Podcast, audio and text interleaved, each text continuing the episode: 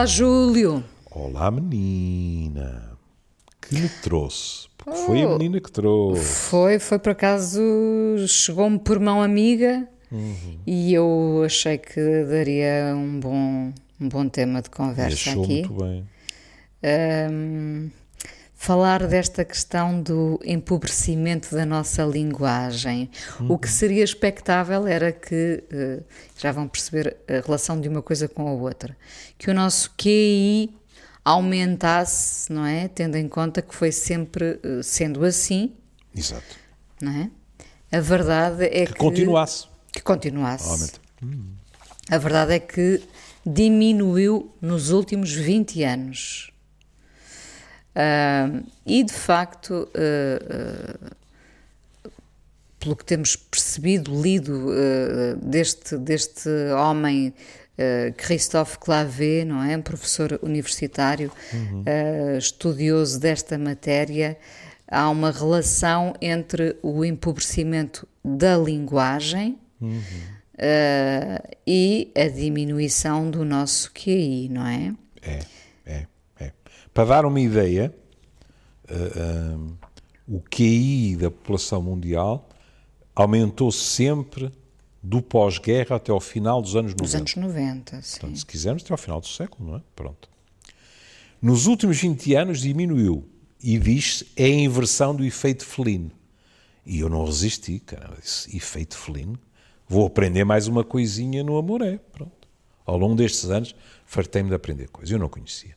E Flynn é o nome de um psicólogo americano, James Flynn, que em 1982 eh, chamou a atenção para, para isto, a- aventando várias explicações, desde a melhor nutrição, desde eh, eh, a, modificação dos estudos, etc. Portanto, explicando como.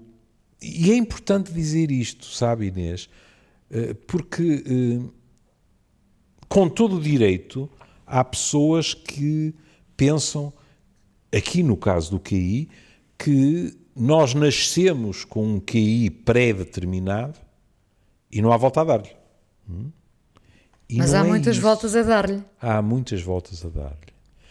Se bem me lembro, o que me ensinaram foi assim: é muito provável que nós, em termos constitucionais, só possamos atingir determinados valores, mas nas mais diversas áreas.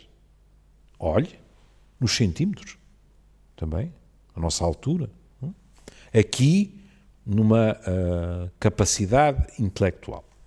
Não vou entrar nas questões das diferentes tipos de inteligência.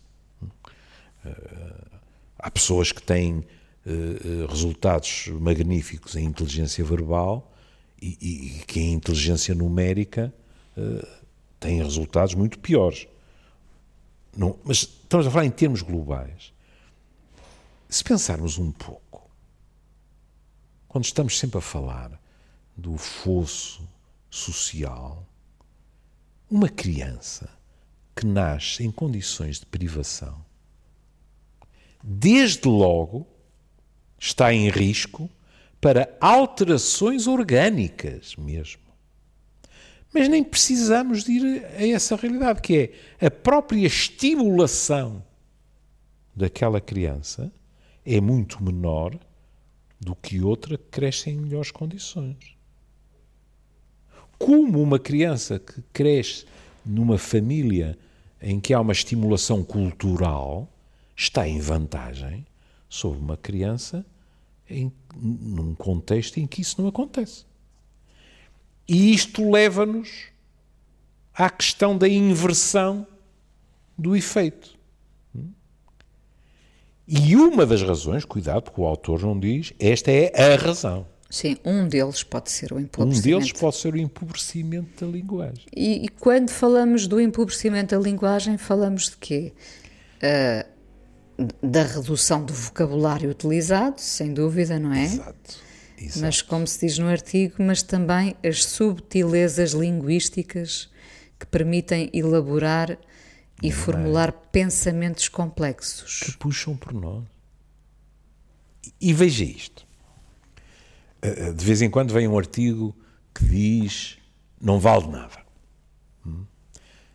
Mas uh, nos mais velhos, a Inês encontra muitos de nós que ou estão, uh, e, o, e, o que é tristemente hilariante é que alguns de nós dizem eu nem sequer gosto de fazer isto, mas que estão, no fundo, a tentar o quê? Exercitar o cérebro, que alguns dizem que deve ser exercitado como os músculos, para tentar atrasar o inevitável declínio cognitivo com o passar dos anos, mais rápido nuns, menos rápido noutros, quer dizer, de vez em quando nós ouvimos pessoas de 90 e tal anos que uma pessoa pensa assim, mas eu nem aos 30 e tal tinha esta rapidez de espírito, tinha esta elasticidade, etc. Olha, há um esta nome que me vem. Sim. Há um nome que me vem de imediato ao espírito, não é? Uh, o professor Adriano Moreira está mais lúcido agora do que eu alguma vez fui ao longo de toda a minha vida. Basta ler os artigos dele. Mas quer queiramos, quer não, na esmagadora maioria dos casos, há um, e até é importante se calhar dizer isto, há um declínio que é progressivo, perfeitamente natural e que não deve ser confundido, porque neste momento uh, é, um, é um terror, digamos assim, generalizado, e que não deve ser confundido com demência. Sim. Nós, nós também, aqueles que praticam desporto, a maioria, não estou a falar da Rosinha, não é? Que aos 60 e tal vai a um país qualquer de férias ou entregar uma medalha e pronto, ao domingo de manhã resolve fazer uma meia maratona e ganha às outras que têm 30 e tal. Não estou a falar desses casos, não é? Pronto. Mas nós vamos perdendo força física, é natural. Mas estava eu a dizer, alguns de nós fazem sudoku furiosamente. Outros, palavras cruzadas. Depois vem um artigo que diz, afinal não faz bem nenhum. A verdade no ICRU é que isso traduz essa tentativa. E agora comparando. Repare. Os dois irmãos de afeto, eu e o, e o Manuel Sobrinho Simões. Eu lembro de ter uma conversa com ele, verdadeiramente hilariante, porque o Manuel gosta muito de fazer palavras cruzadas. E eu também gosto. O que é que acontece? Como eu fui sempre fracote em inteligência numérica, eu fiz o seguinte raciocínio. Pensei, não, Júlio, tu deves é fazer exercícios numéricos, como o Sudoku, etc., porque tu já és fraco nisso, portanto, é aí que tu deves concentrar o esforço. E lembro do Manel uma vez me dizer, oh, homem, e isso entra no artigo, oh, homem, por amor de Deus, tu continuas a fazer palavras cruzadas porque são palavras que tu recordas, são outras que tu aprendes, portanto, Sim. é muito mais importante. E é verdade. Hum? E eu fui pelo outro lado, que é, sou fraquinho, então aqui é que vou, vou, vou para a estaca zero. Portanto, lá estou eu às vezes, porque de vez em quando ainda caio nessa, não é? Lá estou eu com os números, as colunas, etc. E como é evidente, eu nunca serei bom naquilo. Está fora de questão. Mas Vamos às palavras. Questão, as palavras e a questão das subtilezas linguísticas. Linguísticas. Primeiro de tudo, numa espécie de resumo, hum. um, o que nós estamos a assistir é uma espécie de. Uh, entrega nossa à preguiça, não é? é? Que tem implicações até ao nível da linguagem. Nem mais. Nem mais. Olha, a Inês é testemunha que eu não tenho pudor nenhum em utilizar emojis. Hum? Porque é que havia de ter? Sim, porque os emojis também são divertidos, mas claro. eu, percebo, eu, percebo, porque é que vai por essa vereda, porque eles acabaram por uh, uh, resumir uh, sentimentos, palavras, expressões, emoções, mete, emoções. Exato, exato. Quando se mete um emoji, vamos até para os mais simples, porque hoje em dia segundo eu leio, cada vez há mais emojis para tudo e mais alguma coisa. Hum? Bom, vamos para, para o mais simples que se pode imaginar: um sorriso. Mas há, há mil maneiras de sorrir. É claro que nós utilizamos o emoji uh, com frequência à distância. Hum? É algo que é escrito. Hum? Mas o que acontece é que, à medida, e a Inês disse no fundo, à medida que vamos encaixotando uma diversidade de emoções, de sentimentos, para que o nosso Damásio não, não diga que estamos a privilegiar uma coisa sobre a outra. Por um símbolo, quer queiramos, quer não, é uma espécie de normalização. É chapa 5. E, de, e, claro, de empobrecimento, não é? Claro, porque, porque desaparecem, fomos, desaparecem diferenças. Nós não fomos à procura de palavras que traduzissem uh, o que vivíamos naquele momento, o que queríamos dizer naquele momento, uh, e qualquer dia uh, estamos a acabar relações com um emoji, se calhar já há um emoji de cruz, ou não, não sei. Não? Não, é? não? Hum? Veja, por exemplo, isto. Eu lembro-me uma vez de, de ler uma crítica literária por um dos nossos críticos mais reputados, a um dos nossos escritores mais reputados, e na crítica dizia-se assim: ai, os primeiros livros houve, felizmente houve uma grande evolução. E havia, se bem me lembro, uma frase que era deliciosa, porque com um ponto de exclamação escrevia-se assim: Ah, todos aqueles adjetivos. Ou seja, o crítico achava que havia adjetivos a mais. O que eu compreendo, porque eh, se nós nos perdemos nos adjetivos, eh, a escrita fica, na minha opinião, estou de acordo, a escrita fica demasiado floreada e, e, e predominam os adjetivos sobre outras coisas importantes da escrita. Mas, por outro lado, Inês, sabe como eu eh, tenho sempre o cuidado de salientar que fui um escrevinhador, mas, por outro lado, em primeiro lugar, sempre me deu prazer. E, em segundo lugar, acho que é bom para as nossas cabecinhas procurar o adjetivo que mais nos satisfaz. Verdade. Não é? Para aquela pessoa, para aquele sorriso, para aquele insulto, seja para o que for. Porque vem-nos um adjetivo e a pessoa diz: não é bem isto que eu senti. Não é bem isto que eu quero veicular. Não é bem isto que eu quero transmitir. E vamos à procura de outro. E de outro. É assim. Eu acho delicioso é. Já agora para, é, para utilizar. E de repente vem um adjetivo e nós dizemos: epá, é mesmo isto. Ora, o que o autor do texto está a dizer é que, ao simplificarmos cada vez mais a linguagem, é, eu diria, inevitável que atrás da linguagem vá também o processo de pensamento. Claro. Vou-lhe dar um exemplo uh, que, que, por acaso me irrita bastante. Nessa, eu gosto muito de adjetivos uh, e uh, hoje em dia assistimos, quer na televisão, quer nas redes sociais, parece hoje em dia só temos um adjetivo que é o incrível. Ah. O incrível dá para tudo. Não quer ah. dizer que eu também não o use, eu também o uso, porque claro, às, vezes, tá às vezes é incrível. Hum. Mas tudo está resumido ao incrível. Uhum. E isso terá a ver com este empobrecimento da linguagem, com esta preguiça, não é? é. Nós não vamos procurar outra forma de adjetivar. Serve-nos o incrível. É. Olha, eh, quer ver um verbo? Diga. Nós, eh, por acaso, nesta, nesta mas também não é importante, eh, não é um barco em que eu navego.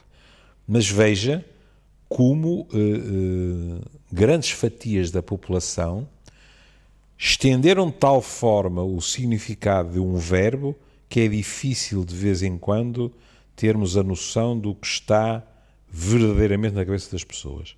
Amei. Ah, pois o Júlio há muito que fala do, do, é? do, do amado. Sim, Uma do pequena do- notícia, amei. O filme não sei quê, amei. E bom, e estar à procura de do, por exemplo, do gostei ou de qualquer coisa que está a meio caminho, isso vai-se perdendo o hábito. E, neste aspecto, até há outro risco, que é a banalização das palavras. Se desatamos a amar tudo, hum, suponhamos que, que na época que se avizinha, o Benfica de vez em quando ganha. Não é? E eu digo, amei esta exibição. Tenho todo o direito de o fazer. Mas, isso se calhar é um velho ranzinza. Mas para mim o verbo amar não é para aquele contexto. E, e para um filme, não pode amar um filme? Posso. Posso. Mas é, está a ver a tal questão da complexidade. Eu, Pode amar um filme, mas não dirá amei ter visto este Não. filme. Ah, pois. em contrapartida, pode haver ouvintes que dirão: Olha, bem prega Frei Tomás. Porque o que eu lhe ia dizer é: posso dizer com facilidade, adorei este filme. E não amei. E agora cada um de nós tem os seus meandros. O verbo amar, para mim, está muito relacionado com pessoas e com sentimentos por pessoas. Em contrapartida, o verbo adorar, e nós adoramos pessoas. No meu caso particular, se calhar por eu ser pouco dado a idealizações, eu não sou muito de empregar o verbo adorar eh, relacionado com pessoas, mas sou capaz de dizer adorei este filme. Não pode ser um filme qualquer, não é? Eu tenho de ter saído de, de queixo no chão. Mas numa situação dessas, eu posso dizer adorei. Agora, Mas, mas eu percebo, eh, eh, no seu caso, e até porque eh, o Júlio insiste nessa, nessa questão do, do amei, é, é como se nós profanássemos o, o verdadeiro sentido do amor e do, do verbo amar, não é? Claro, Isso- que, não, está claro que não é, não é isso que está na cabeça das pessoas. Claro, mas eu percebo, no, no caso do Júlio, o, o amar está reservado para o amor. É, Acho, acho que tem muito a ver também com gerações. Eu não ouço muita gente, ouço alguma, mas não ouço muita gente da minha idade com, esse, com essa utilização hum, tão fácil do verbo amar. Hum? Com mais facilidade, leio e ouço, gostei muito. Mas pronto, quer dizer, a língua, a língua é viva, já, já, nem, sofre se- já nem se diz muito, se calhar. Pois. Já nem se diz mu- muito que se gostou. É. É engraçado, é curioso. Ah, mas sim, esse empobrecimento faz de todas estas coisas, de, um, de uma coisa que eu passei a ver nas. Agora vou ser bota de elástico. Eu ah, passei a ver nas, nas canções o tô em vez do estou, nas letras, por exemplo. Sim, sim. Ah, e de isso ser cantado com toda a normalidade, ah, porque é a linguagem dos miúdos, não é? É. Mas é isso que vai ficar escrito e inscrito.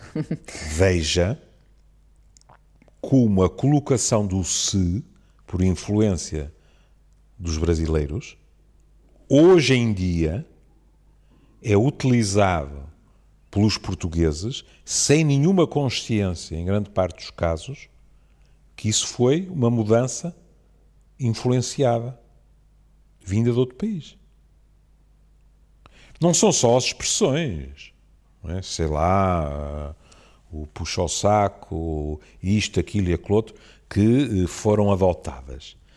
Mesmo na, na- na maneira como se coloca, ou que no meu tempo era o pronome reflexo, agora não sei como é que se chama, não faço ideia. Ah, as pessoas hoje empregam-nas, permita-me dizer desta forma, à moda brasileira, sem nenhuma consciência de que houve uma modificação. É um processo de aculturação, como outro qualquer, não estou a dizer que é uma tragédia, mas acontece. Em contrapartida, há algo que.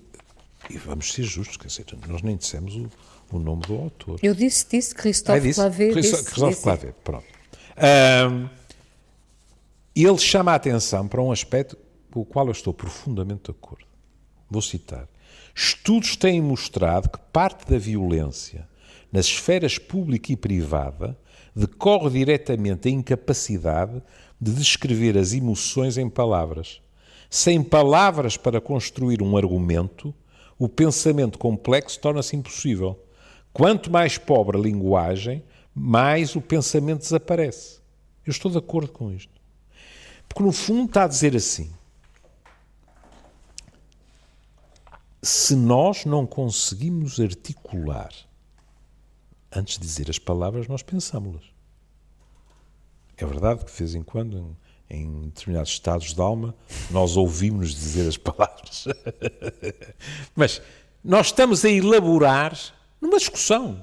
Uma discussão não é nenhuma tragédia. Estamos a elaborar um argumento que vamos expor a outra pessoa ou, ou uma audiência eh, aceitando o contraditório.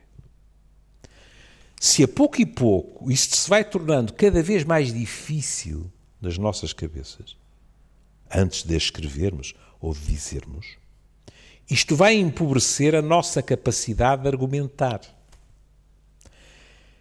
Perante essa incapacidade de argumentar, uma das pseudo-soluções é a emoção tomar o lugar do processo de pensamento. E então o que acontece é que, com meia dúzia de palavras, o que nós acabamos por verificar é que desaguamos no conflito, as posições são rígidas, são mal explicadas, as pessoas não têm maleabilidade. Veja uma coisa que vem escrito, que, que, que a Inês sublinhou, as subtilezas linguísticas. Veja, por exemplo, à medida que nós vamos tendo mais dificuldade de triar aquilo que é dito, perceber, e aqui eu- eu até me arrisco a dizer, não é só a palavra pura e dura, é a maneira como a palavra é dita. Nós vamos perdendo a capacidade de discernir, de vez em quando, entre o insulto e o humor. E isso pode ser catastrófico num diálogo. Pois pode. Aquilo que os franceses dizem, eh, as nuances. Não estou a falar de cabelos. Eu sei que, que hoje em dia, em geral, quando se fala de nuance, é, é- é aquelas manchas no cabelo, não é? É isso. Pronto. As nuances de, um- de uma linguagem. Porque existem nuances. Porque há palavras muito próximas. Eh, olha, porque falei francês. Se quiser, na linguagem, nós também podemos, isto penso que, que é nas cores, que se aplica muito, não é? Que é o degradê, não é? Degradei, assim. Vai para- Bom, quem tem muito bom vocabulário, e há pessoas que têm vocabulários riquíssimos, tem a capacidade de fazer um autêntico degradê no no seu léxico. E isto é muito enriquecedor para a pessoa, porque tem ao seu dispor uma paleta, não de cores, mas de palavras, para traduzir o que sente, muito mais rica, mas também Para quem ouve, para quem, Para quem ouve. para quem recebeu esse, Exatamente. essa mensagem, esse discurso. Mas Exatamente. eh, eh, esta questão é muito interessante porque nós, eh, para podermos estruturar um, um discurso, o pensamento, eh, temos de ter na nossa posse essa paleta de, lá está, não de cores, mas de palavras. Isso normalmente consegue-se eh, eh, com a leitura, não é? Ah, ouvindo também, sem dúvida, ouvindo outros, ouvindo o outro e os outros, Ah, mas sobretudo muito com a leitura, tendo essa capacidade e a oportunidade de exercitar esse discurso, não é? De, de falar, eh, falar muito, procurar as melhores palavras, mas isso, volto a dizer, vem eh, normalmente da leitura. O que aconteceu foi nesta, nesta era, voltamos nós à, à questão das redes sociais, nós Uhum. começámos por escrever muito pouco ah, nas redes sociais. Sim. Ah, já não falo o Twitter onde não estou, mas que tem uma, penso que tem uma, uma capacidade limitadíssima de Não é nos palavras. 120 caracteres. Não sei se Pronto, mudou. não, eu não sei se, é- se ainda é, mas Está a ver, mesmo- mas pronto, que sejam 500. Sim. Nas tintas. O processo é igual. A, a, a, a, a empresa. passámos por nos limitar. Exato, a empresa está-lhe a pedir. Quer dizer, há coisas que nós dizemos que não precisamos de 120 caracteres. Cinco chegam. Hum? A pessoa Mandávamos, sim, mandava, nós ainda somos do tempo em que se mandavam telegramas com três ou quatro palavras para passar uma mensagem Exato. e ela chegava, não é? Claro. Pronto. A A Inês é que- manda-me SMS a dizer às 8 está bem, eu respondo ok e, e- e tenho lá du- duas letras. Mas em contrapartida, o que a Inês estava a dizer, veja, como é que pode ser fácil para alguém tentar, através de 120 ou 150 caracteres, transmitir uma mensagem, suponhamos, afetiva complexa. ou, ou uma opinião Ou fundamentada. uma opinião fundamentada. por exemplo, não é? A questão é que nós, eh, para sermos aceites, para fazermos parte de algo, eh, aceitámos limitar inicialmente o nosso discurso e o nosso pensamento. O que já não acontece tanto, porque, como se vê pe- pela- pela- pelo Facebook, mesmo no Instagram, as pessoas passaram a escrever muito mais. Isso é bom. Eu também acho.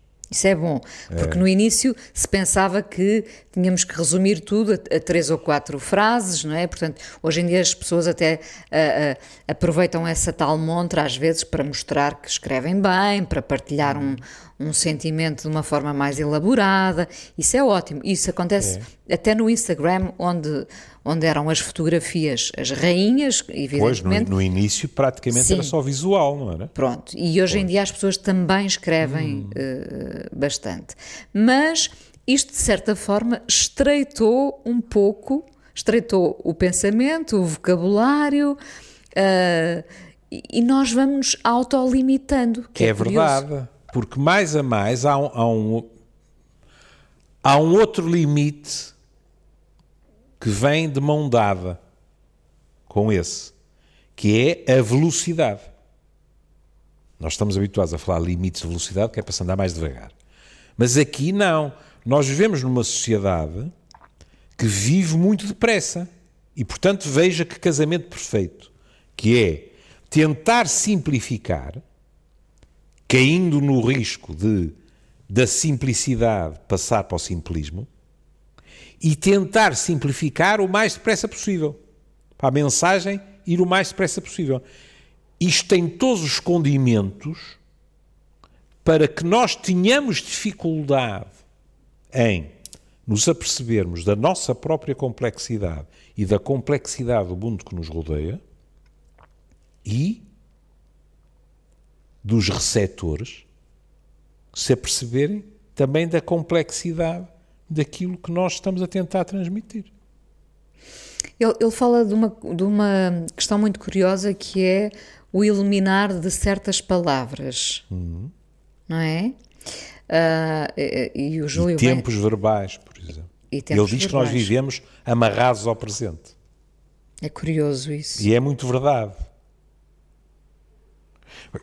Repare, o que ele diz, eu, eu nunca tinha pensado nisso, mas ele tem toda a razão, que é, se nós estamos amarrados ao presente e ao que acontece, há poucas razões para empregarmos o condicional. Hum, Eu faria, eu pensaria, eu teria. Para fazermos projeções, não é? Exato. E o que ele diz é: nós acabamos por ficar maniatados pelo presente com muitas dificuldades em relação ao passado e ao futuro. O que também é empobrecedor.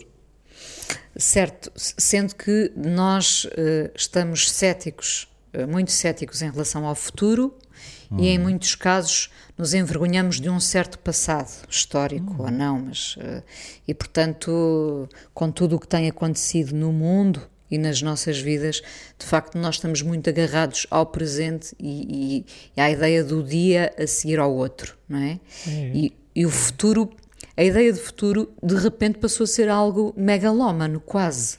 É verdade. Quem é que se atreve a projetar futuros, não é? Mas isso até joga a favor dele. Que é, por um lado, quem é que se atreve a projetar futuro? Mas vamos ser honestos. Todos nós pomos hipóteses. Vai ser assim? Vai ser assado? Ora, essa incerteza quanto a é uma incerteza que, em termos de linguagem, pede uma maior riqueza de linguagem. E não qualquer coisa quase monolítica, digamos assim. O que é que ele escreve? Como pensar o futuro sem uma conjugação com o futuro? Como é possível captar uma temporalidade, uma sucessão de elementos no tempo, passado ou futuro, e a sua duração relativa, e agora veja, sem uma linguagem que distinga entre o que poderia ter sido, o que foi, o que é, o que poderia ser e o que será depois do que pode ter acontecido, realmente aconteceu. Isto não é um jogo de palavras por parte dele. Tudo isto existe, tudo isto é fado. Tudo isto existe. Se nós acabamos por deitar fora todas estas formas verbais para nos centrarmos no que é, até pode não ser, podemos estar enganados, mas não interessa. Mas no que é, e achamos, pronto, aqui estou seguro, com os pezinhos, até a nossa capacidade de sonhar é, é prejudicada. É ou não é? É verdade. Eu ia-lhe falar de uma certa frieza claro, se claro. ficarmos só agarrados ao que claro, é. Claro, claro. Quando a, a Inês põe a nossa... hipótese e diz: e se eu fizesse isto? Isto tem uma grande incerteza. Porque... Pois, mas é o sonho, é a romantização, é. é. a fantasia, uh, uh, e de facto todos os livros, muitos livros se escreveram graças a essa fantasia, o, o, cinema fez com essa fantasia, uh, e nós agora temos o quê, não é? Pois. Se e ficarmos isso, só agarrados ao que é. Exato, e por isso ele diz, caros pais e professores, façamos com que os nossos filhos, os nossos alunos falem, leiam e escrevam. Ensinemos e pratiquemos o idioma nas suas mais diversas formas mesmo que pareça complicado principalmente se for complicado. Porque nesse esforço existe liberdade. É muito bem escrito. Porquê é que nesse esforço existe liberdade? Porque, claro que isto, isto exige esforço. Mas é este esforço que nos permite depois termos a liberdade de utilizar a tal paleta.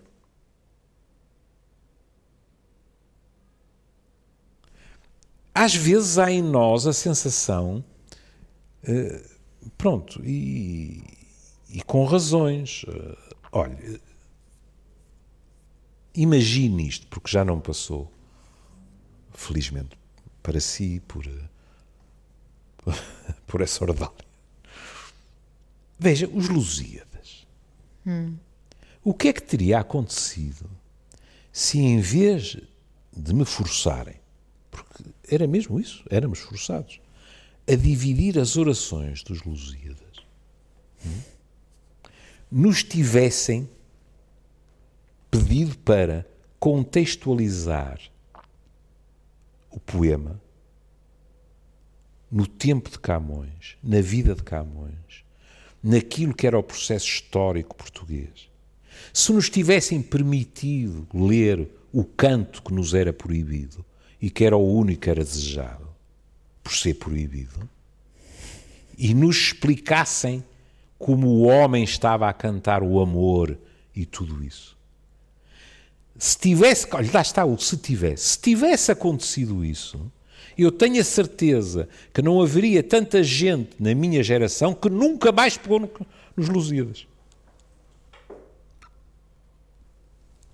Porque ficou ficou, perdoa uma expressão, ficou com osgo ao livro.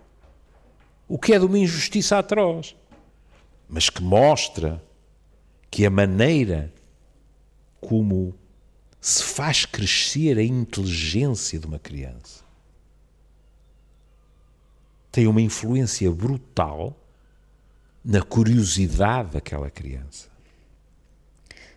Sem dúvida, para isso precisamos da exigência, não é? É. E nós estamos a ficar menos exigentes. Ele, ele diz esta coisa muito bonita: não há liberdade sem necessidade. Eh, esta necessidade leva-nos à procura, lá está, não é? É, é. À procura de mais. é. É, Nós estamos com quanto tempo? Faltam cinco minutos. Faltam cinco minutos. Eh, Eu lembrei-me de um poema do Eugênio que, que uma vez eh, nós até tivemos uma conversa com piada aqui, se bem me lembro, porque eu disse-lhe eh, eh, eu gosto muito da poesia de Eugênio, mas os poemas favoritos mudaram com a idade.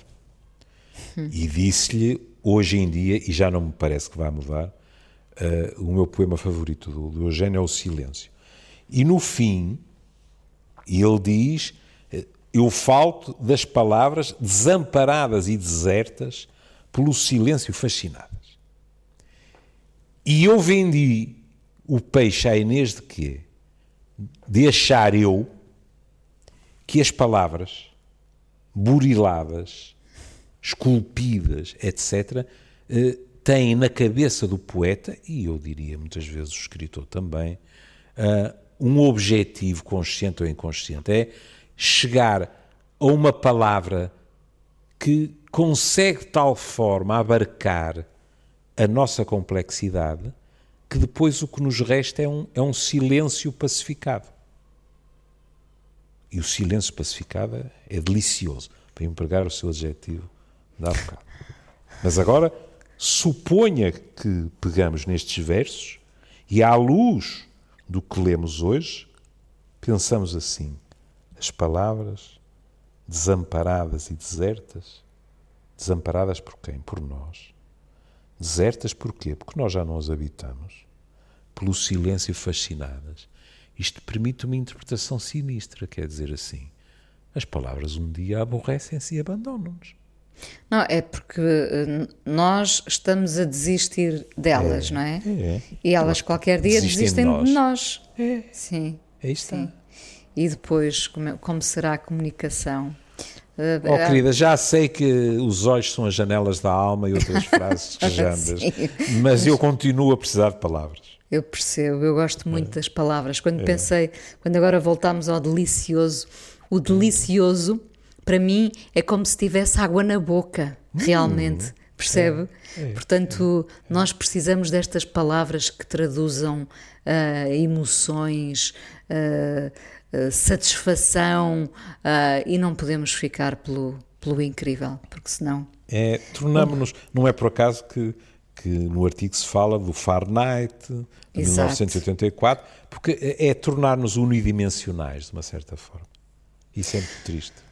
Bom, E por isso trouxe-nos Ah, trouxe, trouxe uma canção que eu gosto muito, Language is a Virus, de Laurie Anderson. E, eh, enfim, não, não gostando de nós muito da ideia do vírus, mas que, que as palavras, pelo menos, ainda sejam contagiosas e nos bem possam contaminar de coisas boas, não é? E de- sobretudo que sejam variadas e que cheguem a, a muitas pessoas. Bom, Uh, vamos, uh, uh, vamos estar uh, em agosto uh, ausentes, mas presentes com o Amor é na versão longa, são reposições. Exato, são reposições. é? Espero que Nada voltem, na a, manga, estamos voltem a gostar de ouvir as nossas palavras e, e estaremos uh, de volta depois em setembro com novos uh, programas longos uh, e sem preguiça, e sem preguiça, porque palavras felizmente ainda não nos faltam. Eu diria mesmo que, se quer ser honesto, eu fui sempre. Olhe, fui sempre um linguareiro. Gosto dessa palavra, claro. Sabe o que é que eu ia dizer? E depois Diga, diga. recuei, que estupidez uh, autenticamente contra tudo aquilo que nós dissemos. Eu, eu ia dizer, eu, eu sempre gostei do seu falajar. Depois pensei, um palavrão que se nubeira. Não, não é. É, é gostarmos das palavras. E algumas são mais raras que outras e são bonitas de descobrir e de é, pronunciar. É, nós já podemos fazer aqui uma pequena coleção de, de palavras quando, surgem quando, aqui. quando a Inês está, está atrás do arbusto, à espera que eu diga aquelas que já ninguém diz, e a Inês diz: Olha, mais uma antiguidade. Isso eu adoro, não é? Eu adoro. Um beijinho. Um beijinho, querido. Júlio, e um beijo e um abraço para os nossos ouvintes. Bom agosto. Boas férias, só caso disso, claro. Paradise is exactly like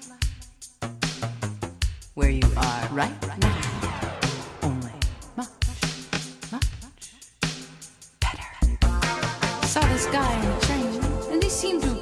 stuck in one of those abstract chances. And he was going. And Fred said, I think he's in some kind of pain. I think it's a pain.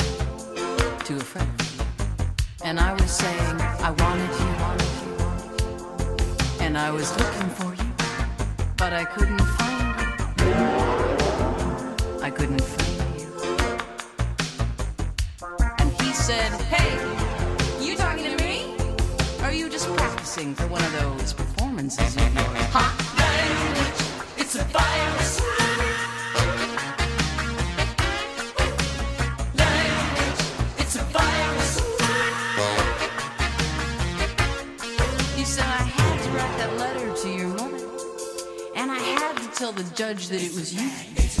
And I had to sell the car and go to Florida because that's just my way of saying that I love you. Had to call you at the crack of dawn and list the times that I've been wrong. That's just my way of saying that I'm sorry. It's a job. Sorry. It's a fire.